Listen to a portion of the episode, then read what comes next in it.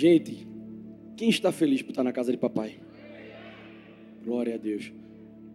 Fica assim não. Você vai sair daqui melhor ainda. Mais feliz ainda. Amém?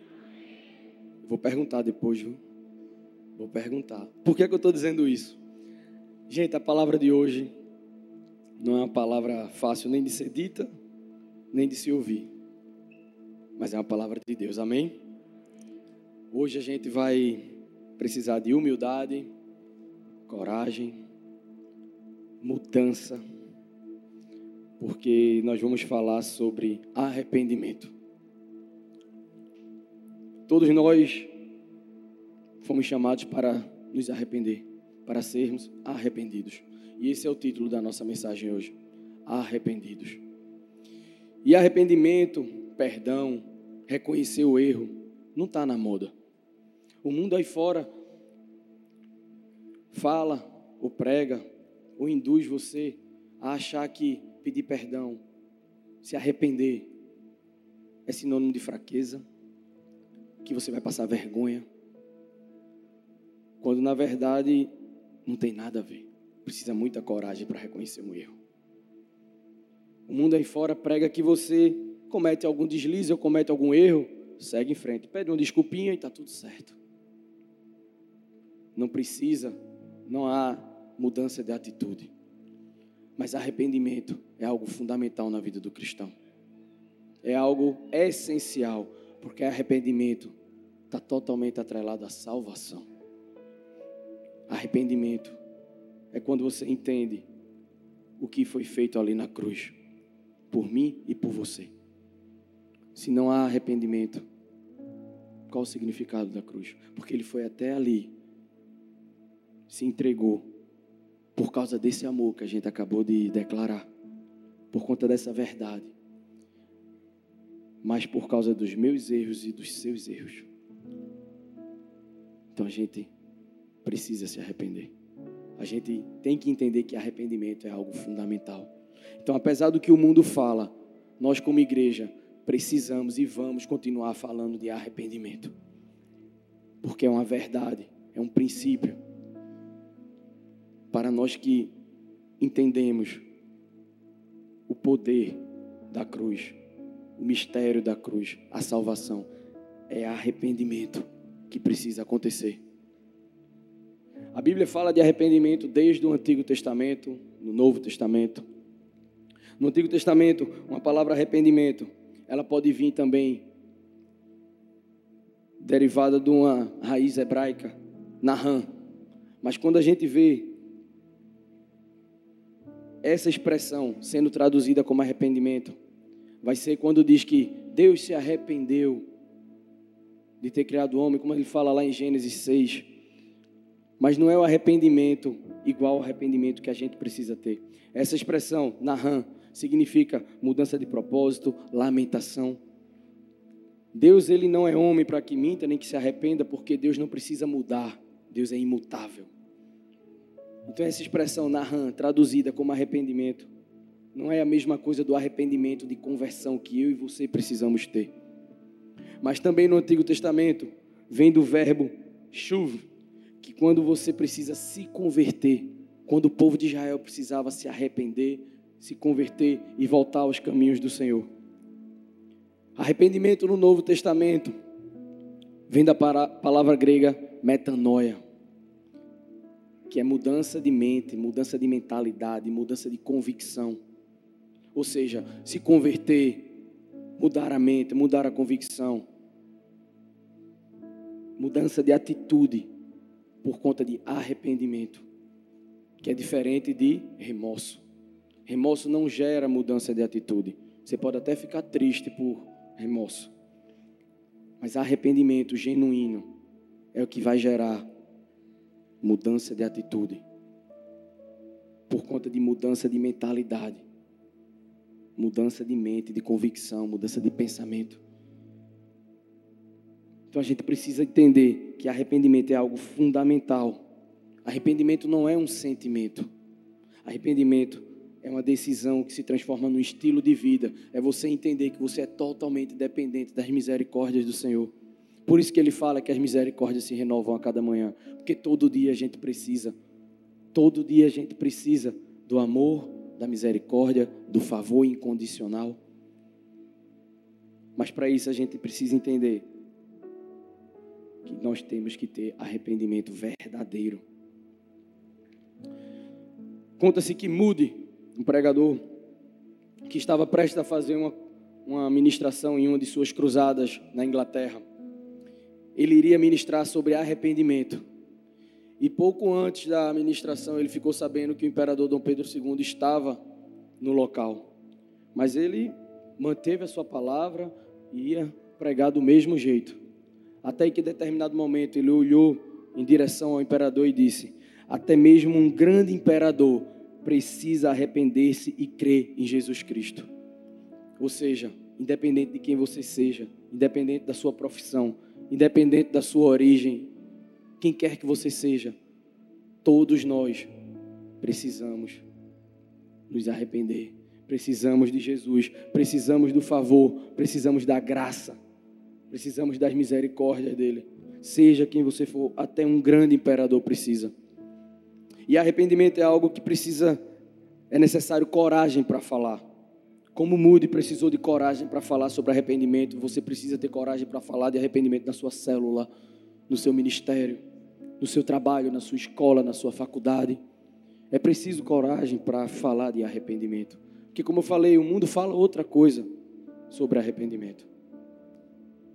Mas é preciso muito mais coragem para se arrepender, para reconhecer o erro, para reconhecer que errou que nós possamos essa noite ser corajosos, amém? Espírito Santo já está aqui. É só você e Ele, mas é preciso coragem para deixar ser confrontado, para deixar Ele ministrar na nossa mente, no nosso coração. E essa noite nós vamos aprender três lições de como a gente pode viver, ter uma vida verdadeiramente de arrependimento. Primeiro, vença a si mesmo. Filipenses 2, 3, 4. Nada façais por contenda ou por vanglória, mas por humildade. Cada um considere os outros superiores a si mesmo. Não atente cada um para o que é propriamente seu, mas cada qual também para o que é dos outros. Ou seja, não se acha melhor do que ninguém, meu querido. Ninguém é melhor do que ninguém nós temos que ter a real noção de quem nós somos em Deus, de quem nós somos diante de outras pessoas. E diante de Deus, todo mundo é igual. Porque todos pecaram e estão destituídos da glória de Deus. Então, independente da sua profissão, do seu status, do que você faz, do que você estuda, ninguém se acha melhor do que ninguém. Pelo contrário, acha os outros melhores do que você. E por que eu estou falando isso? Porque muitas vezes, nos nossos defeitos, nas nossas falhas, nos nossos erros, a gente coloca a culpa em outra pessoa. A gente acha que o nosso inimigo é outra pessoa, quando muitas vezes, na verdade, nós somos o nosso maior inimigo. Quando a gente não reconhece, quando a gente acha que por conta da atitude de alguém, você tem o direito de agir errado também. Quando na verdade, quem vai trabalhar com aquela pessoa é o mesmo Espírito Santo que vai trabalhar em você. Então você deixa ele trabalhar nela e deixa ele trabalhar em você. Não se ache melhor do que ninguém. Muitas vezes nós somos o nosso pior inimigo. O seu pior inimigo pode ser você mesmo. O evangelista Tommy Tenney disse: o arrependimento nos prepara para a presença de Deus, pois é do quebrantamento que nasce a pureza. O véu foi rasgado, nós temos livre acesso. Mas antes de entrar na presença, busque se arrepender, busque reconhecer que você é dependente, que você precisa da misericórdia dEle, para que você possa desfrutar da presença. Por que, é que eu estou dizendo isso? Porque muitas vezes a gente está passando por um deserto espiritual e a gente não entende, não sabe o que está acontecendo. E talvez seja falta de arrependimento. Às vezes você entra no secreto, busca o Senhor, está lendo a palavra e Deus nada, não fala nada. Deus pode ficar em silêncio, amém? E ele fica. Mas às vezes está faltando arrependimento para você desfrutar de uma intimidade maior. E a grande questão é que, como eu falei, às vezes a gente terceiriza a nossa culpa, a nossa responsabilidade e o nosso arrependimento. Você tem que ter noção dos seus erros, das suas falhas. E a gente não pode tentar justificar por conta de erros de outra pessoa. Então não terceirize sua culpa. Não terceirize o seu arrependimento. Porque quem terceiriza a culpa, quem terceiriza arrependimento, a tendência é ter uma vida estagnada, sem avançar, não reconhecendo os seus erros. E às vezes a culpa, você quer dizer, ah, é do meu marido, é da minha esposa, é do meu patrão, é do meu líder, é do pastor.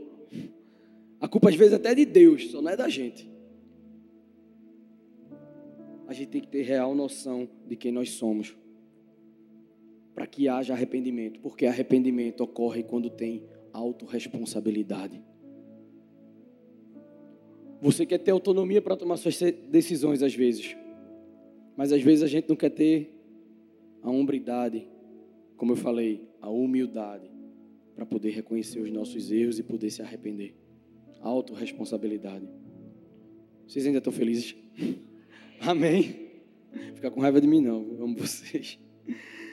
A Bíblia ensina sobre arrependimento em vários em vários momentos. Por quê? Como eu falei, arrependimento e salvação estão totalmente relacionados. Como é que vai haver salvação sem arrependimento? Como é que vai haver reconhecimento do que foi feito na cruz sem arrependimento? Pedro, lá em Atos capítulo 2, quando ele deu aquele grande discurso, quando ele fez aquela pregação poderosíssima, mais de 3 mil homens se, se converteram, ele falou: arrependei-vos e sejam batizados. Ou seja, se arrepender e ser batizado. Ou seja, se arrepender, salvação. João Batista abriu o caminho, preparou o caminho, e foi que ele dizia: arrependei-vos. Se arrependam. Ou seja, é fundamental, gente, para a gente ter uma vida plena, para a gente viver o melhor de Deus na terra. Que a gente possa, como o pastor André falou, rasgar o nosso coração.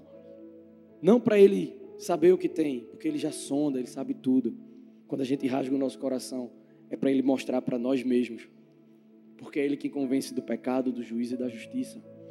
É Ele que vai revelar, é Ele que vai trazer à tona, é Ele que vai trazer à memória algo que você precisa se arrepender. Porque para alcançar a vida eterna, a gente tem que ter um estilo de vida de arrependimento. Então se arrependa. Que essa noite nós possamos estar totalmente entregues, humildemente, reconhecendo que a gente precisa da misericórdia dele. Amém? Segunda lição vença os problemas que dominam a vida. Os problemas que dominam a vida. E quais são? Eu vou ler para vocês Gálatas 5, 19 e 23. Presta atenção, a palavra de Deus. Ora, as obras da carne são manifestas: imoralidade sexual, impureza e libertinagem, idolatria e feitiçaria, ódio, discórdia, ciúmes, ira, egoísmo, dissensões, facções e inveja embriaguez, orgias e coisas semelhantes. Eu os advirto, como antes já os adverti, que os que praticam essas coisas não herdarão o reino de Deus. Mas o fruto do Espírito é, glória a Deus, amor, alegria, paz, paciência, amabilidade, bondade, fidelidade, mansidão e domínio próprio. Contra essas coisas não há lei. Glória a Deus que ele diz assim, ó, os que praticam, ou seja, não os que praticaram. Deus não quer saber o que você fez. Deus não quer saber quem foi você. Onde abundou o pecado, superabundará a graça. Esse amor que a gente cantou agora há pouco encobre multidão de pecados, gente. E Ele ama você. Ele quer se relacionar com você. Esse amor apaga tudo, absolutamente tudo que você possa ter feito se houver arrependimento genuíno. Se vier metanoia, mudança de mentalidade. E quem nos ajuda a isso? O Espírito Santo, nosso melhor amigo. Se eu perguntar a você, qual é o seu tipo sanguíneo? Você sabe dizer? Alguém aqui sabe o seu tipo sanguíneo?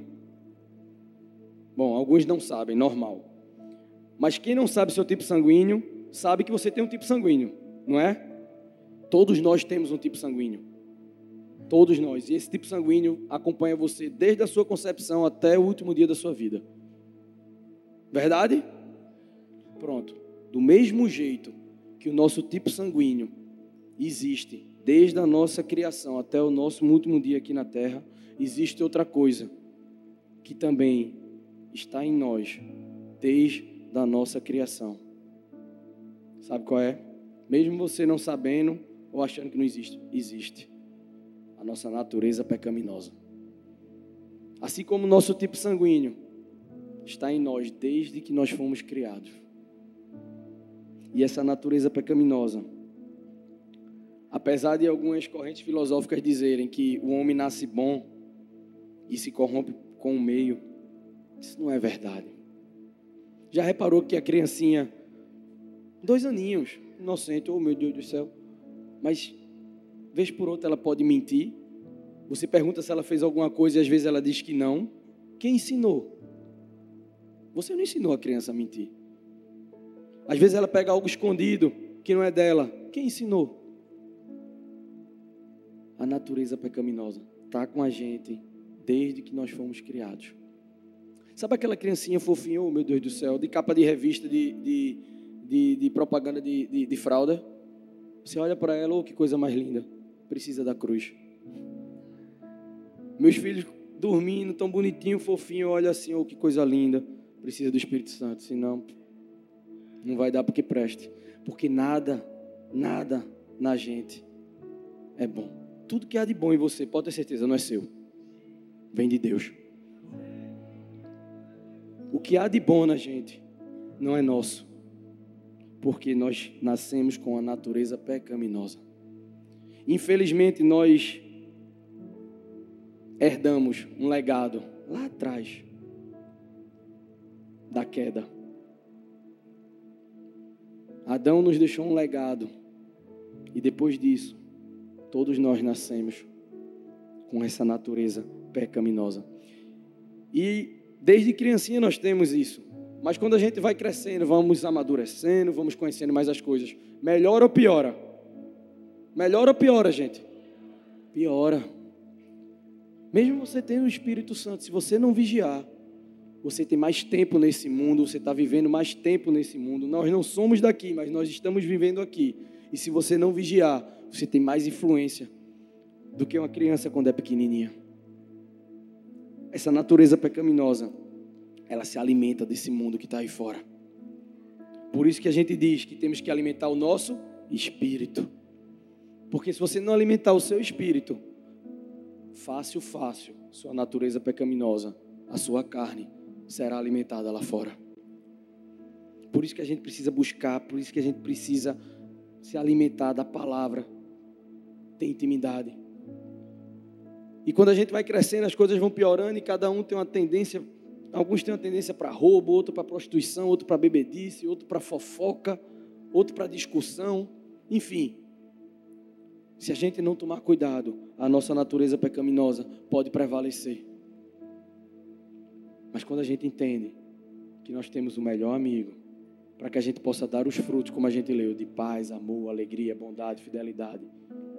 Essa natureza pecaminosa, essa carne, ela pode ser ó, morta todos os dias. Quando a gente entende que precisamos nos arrepender e cada vez mais gerar mudança de mentalidade. Não confie na sua natureza. Por isso que a palavra diz que o nosso coração é enganoso. O coração do homem é enganoso, porque ele faz parte dessa natureza mas que a gente possa tomar as nossas decisões, recebendo o conselho do nosso melhor amigo, o Espírito Santo. Por isso que Tiago diz assim, ó, lá em Tiago, capítulo 1, 13 e 14: Quando alguém for tentado, jamais deverá dizer: Estou sendo tentado por Deus, pois Deus não pode ser tentado pelo mal, e a ninguém tenta. Cada um, porém, é tentado pela própria cobiça, sendo por esta arrastado e seduzido. Nós somos tentados pelas nossas vontades, pelos nossos desejos, por essa natureza. E quando a gente coloca o nosso eu em primeiro lugar, a gente cai num pecado terrível, que é o pecado da idolatria.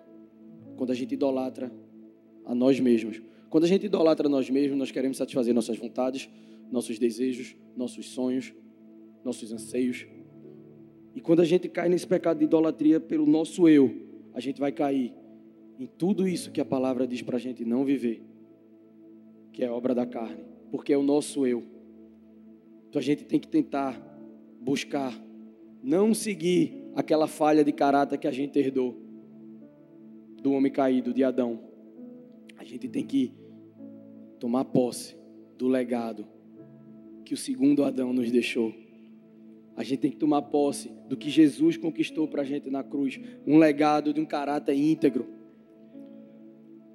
Porque se nós nascemos de novo, esse nosso segundo nascimento gera em nós um novo DNA. E esse novo DNA tem um caráter diferente, um caráter de responsabilidade, um caráter de entender que nós somos dependentes dele, que sem ele a gente não consegue fazer nada de bom. Então que esse caráter que prevaleça na gente, um caráter íntegro, porque só assim a gente vai dar os frutos. E a gente vai deixar de botar a culpa na esposa, a gente vai deixar de botar a culpa no marido, porque quem tem que dar fruto é você. A outra pessoa também vai dar, mas é com ela e o Espírito Santo. E pode ter certeza, você dando fruto, você vai impactar quem está perto de você. As pessoas percebem a mudança. Amém? Vocês estão felizes ainda? Fica feliz, é Deus falando. Que o Espírito Santo possa gerar em você frutos. Que nós possamos ser videiras frutíferas. A videira ela precisa ser podada para poder dar frutos. E a poda são as nossas vontades, são os nossos desejos. Ah, os meus sonhos. Os sonhos dele são maiores e melhores. Se você quer sonhar os sonhos dele, abra mão dos seus sonhos. Entrega o teu caminho ao Senhor, confia nele, o mais ele fará.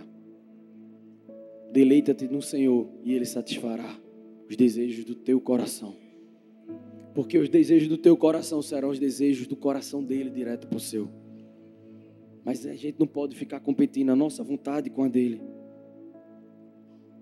E assim, a vida do cristão não é que não vai ser, ah, sem problemas. Não, a gente sabe, a gente já sabe. Aflição, somos mais que vencedores. Ele veio para que a gente tivesse vida e abundância. No mundo teremos aflições, a gente sabe disso. Mas a gente tem que entender que o pecado tem que parar de ser rotina e passa a ser acidente, deslize, um escorrego, vida de pecado, já era. Acidente pode acontecer, um erro, um pecado pode acontecer ainda. Philip Henry disse: Se um dia eu morrer no púlpito pregando a palavra, gostaria que o tema da mensagem fosse arrependimento. Hoje não, Senhor. E se eu morrer fora do púlpito, espero morrer praticando. A gente precisa querer viver e morrer nos arrependendo. Lembra que eu falei, preciso coragem para falar sobre arrependimento, mas é preciso muito mais coragem para ter uma vida de arrependimento. Deixa Deus tomar conta do teu coração. Entrega teu coração a Ele, que Ele vai saber fazer muito melhor do que a gente faz, gente. Nossas vontades nem se comparam com aquilo que Ele tem para a gente. Ele diz: Bem, eu sei os pensamentos que tenho a vosso respeito pensamento de paz, de bondade, de prosperidade.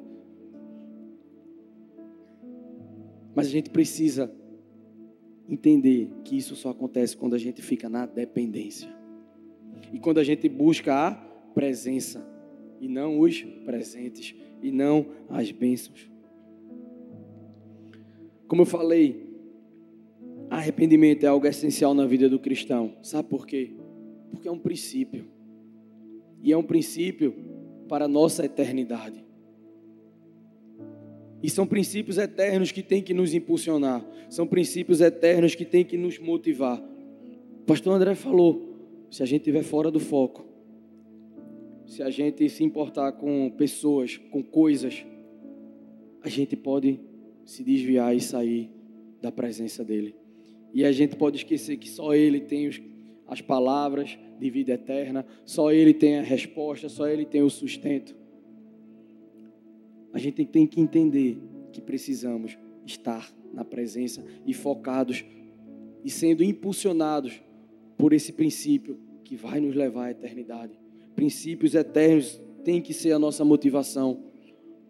Por isso que amor por Ele e amor por vidas também é nossa motivação.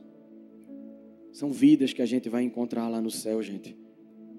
Quando a gente planta a única coisa que a gente vai colher com certeza são vidas lá no céu. Vidas é que vão estar nesse mundo e estar lá conosco. Amém? Terceiro, vença as guerras na sua mente. 1 João, capítulo 1, 6, 7. Se dissermos que temos comunhão com ele, com ele e andarmos em trevas, mentimos e não praticamos a verdade. Mas se andarmos na luz, como Ele na luz está, temos comunhão uns com os outros, e o sangue de Jesus Cristo, seu Filho, nos purifica de todo o pecado.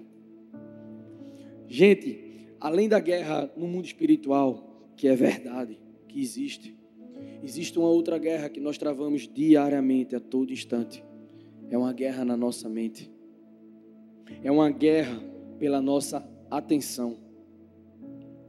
É uma guerra por aquilo que nos motiva, por aquilo que prende a nossa atenção.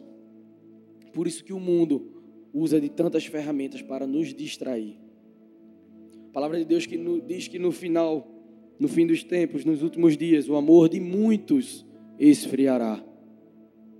Se o amor vai esfriar, é porque um dia teve quente. Então, quando a palavra diz que o amor de muitos esfriará, pode ser o meu e o seu. Não é o de quem já está frio. Então a gente tem que vigiar e vigiar muito, para que a gente não se distraia, não saia do foco que é Jesus. Aplicativo, amizades, filmes, séries, programas de TV são distrações. Não estou dizendo que não pode assistir televisão, não é isso. Mas a gente tem que ter cuidado com aquilo que nós consumimos, aquilo que prende a nossa atenção. Sabe por quê? Porque aquilo que tem a sua atenção tem você.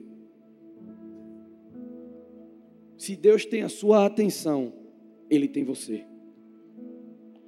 Se você dedica tempo e atenção ao Senhor, Ele tem o seu coração, Ele tem você. E essa guerra é diária.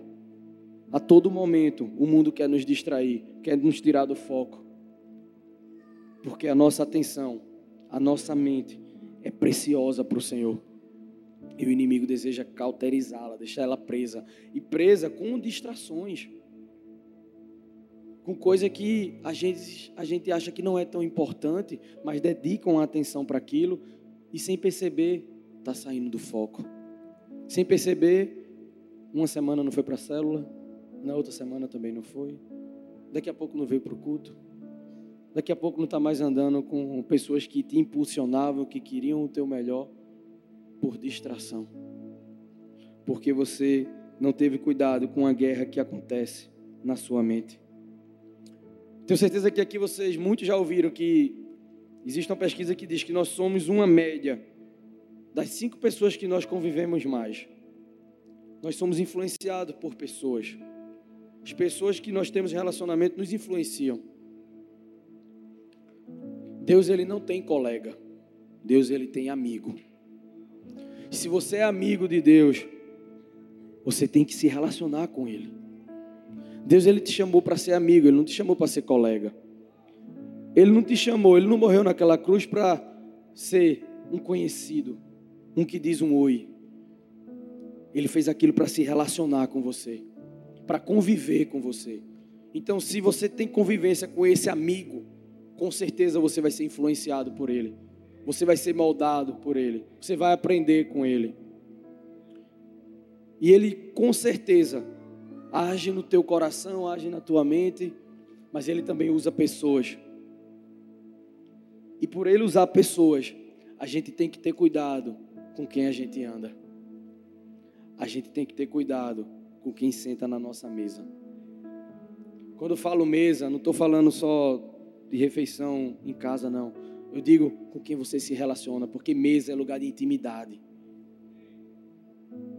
E muitas vezes Deus quer falar contigo, quer te moldar, quer te influenciar no teu secreto, mas também através de pessoas. Porque a gente aprende, ó, no relacionamento com pessoas. Então, busca andar com pessoas melhores do que você. Pessoas que queiram o seu melhor. Eu não estou dizendo que a gente tem que se isolar de, de pessoas do mundo, de gente do nosso cotidiano lá fora. Mas você tem que ter cuidado com quem influencia você. Para que você possa influenciá-las. Nós somos chamados para ser moldados, discipulados, preparados, para depois voltar lá e trazer elas. Não é para a gente se isolar, não é daqui da porta para dentro. Aqui a gente está aprendendo para ir lá fora e buscar essas pessoas. Vocês estão entendendo? Não é para a gente viver num casulo, mas é para a gente estar tá andando com pessoas que nos impulsionem, que sejam usadas por Deus para a gente melhorar, para a gente se arrepender, para que a gente possa ir lá fora e alcançar aquelas pessoas que um dia estavam nos influenciando negativamente. Porque não é sobre a gente, lembra? Não é sobre você, é sobre Ele. E vai ser sobre Ele quando você não retém o que Ele está te abençoando. Quando você não retém aquilo que Ele mudou na sua vida. Mas que você pega e vai lá fora falar: Eu fazia isso. Mas por causa de alguém que me amou e me mostrou algo, eu hoje vivo dessa maneira. Mude sua mesa, mude seus relacionamentos. Cuidado com quem tem prendido a sua atenção. Cuidado com o que tem prendido a sua atenção, porque o que prende a sua atenção tem você. Então, seu coração tem que estar nele. E entenda, você tem um melhor amigo para poder se relacionar com ele. E você viver as verdades dele e não a mentira que está lá fora. E não a mentira do inimigo para a sua vida. Marcos diz assim: capítulo 12, versículo 30. Amarás, pois, o Senhor, teu Deus, de todo o teu coração, de toda a tua alma, de todo o teu entendimento, de toda a tua mente e de todas as tuas forças. A nossa mente é algo preciosíssimo. Nossa mentalidade, nossa razão. Por isso que a palavra diz que a gente tem que adorar em espírito e em verdade. A gente adora com o nosso espírito, mas a gente também adora com o nosso intelecto com o nosso corpo, com a nossa alma, que é a nossa mente. A gente tem que ter cuidado. Por isso, volto a dizer, com aquilo que a gente consome, com os filmes, séries, programas, rede social. Ah, mas eu não. Influencia.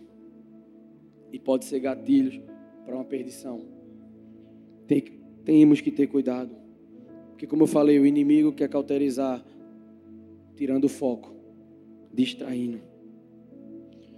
E sem uma mente renovada, sem uma metanoia, sem uma mentalidade segundo a mentalidade de Cristo, o nosso relacionamento com Ele não fica a mesma coisa, fica superficial.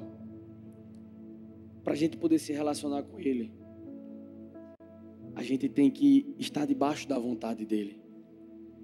Porque Ele diz: aquele que me ama, me obedece. Então, para a gente receber o amor dele e demonstrar o nosso amor, a gente tem que ter obediência e estar tá debaixo da vontade dele. E a gente só pode estar debaixo da vontade dele, a gente só pode ter obediência se a gente reconhece a dependência. E a gente só reconhece a dependência quando a gente se arrepende. Fomos chamados para sermos arrependidos. Mais uma vez eu pergunto: vocês estão felizes? Acorda aí. Papai do céu está falando e quer a sua atenção. Porque, como a gente louvou logo no início, não tem nada que você possa dar para Deus que Ele não tenha, com exceção de uma coisa. Pode ser que Ele ainda não tenha o seu coração. E a única coisa que Ele pode dizer é um aleluia, porque Ele já é grande, Ele é dono de todas as coisas. Você vai querer dar o que para quem tem tudo? Dê o seu coração, dê a sua atenção, dê a sua mente. E desfrute do melhor. Desfrute dos melhores sonhos, da melhor provisão, do melhor tempo, da boa, perfeita e agradável vontade dEle. Mas em Romanos diz: para a gente desfrutar da boa, perfeita e agradável vontade dEle, a gente tem que moldar a nossa mente. Não com os padrões do mundo, mas com os padrões dele, para que a gente possa entender a boa, perfeita e agradável vontade dele.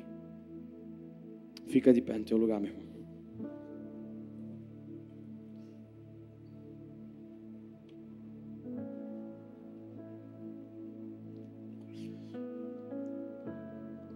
Tem uma história de que um evangelista, certa vez, ele estava conversando com um homem. E nessa conversa ele queria mostrar para aquele homem, convencê-lo de que ele era pecador, de que ele carecia da misericórdia de Deus. E o homem dizia: Não, eu não tenho pecado nenhum, eu não tenho do que me arrepender. Eu sou um excelente pai, eu sou um bom marido, eu sou um excelente profissional, eu pago meus impostos, eu nunca matei, eu nunca roubei, eu não tenho do que me arrepender. E aquele evangelista insistindo, tendo que mostrar para ele, não, mas você precisa da misericórdia de Deus, você, você é carente, você tem alguma coisa. Até que o evangelista ouviu a voz do Espírito Santo que disse: Pergunta a ele sobre o biscoito. E o evangelista disse: Biscoito? Não, Deus, não vou perguntar isso não. E o Espírito Santo novamente, pergunte a ele sobre o biscoito. E o evangelista, tá bom, vou obedecer. E fez a seguinte pergunta: E o biscoito? Aquele homem, como se tivesse levado um soco no estômago, se pôs a chorar e nem conseguia falar. E perguntando, gaguejando: Biscoito? Que biscoito? E o evangelista disse: Ó, oh, eu não estou entendendo, mas o Espírito Santo mandou perguntar. E o biscoito? E aquele homem mais angustiado ainda, sem entender: Que biscoito? Até que ele se acalmou, respirou fundo e contou que quando ele era criança, junto com seus irmãos e a sua mãe, passavam uma situação bem bem delicada de restrição. E a mãe, toda vez que fazia feira e conseguia comprar biscoito, trancava o biscoito no armário e guardava a chave. E aquele homem, quando era criança, sabia onde estava a chave. E vez por outra ele ia lá, abria o armário e comia o biscoito. Até que um dia a mãe percebeu, sentiu falta dos biscoitos e juntou todos os filhos e perguntou a eles quem tinha comido biscoito, quem estava comendo biscoito.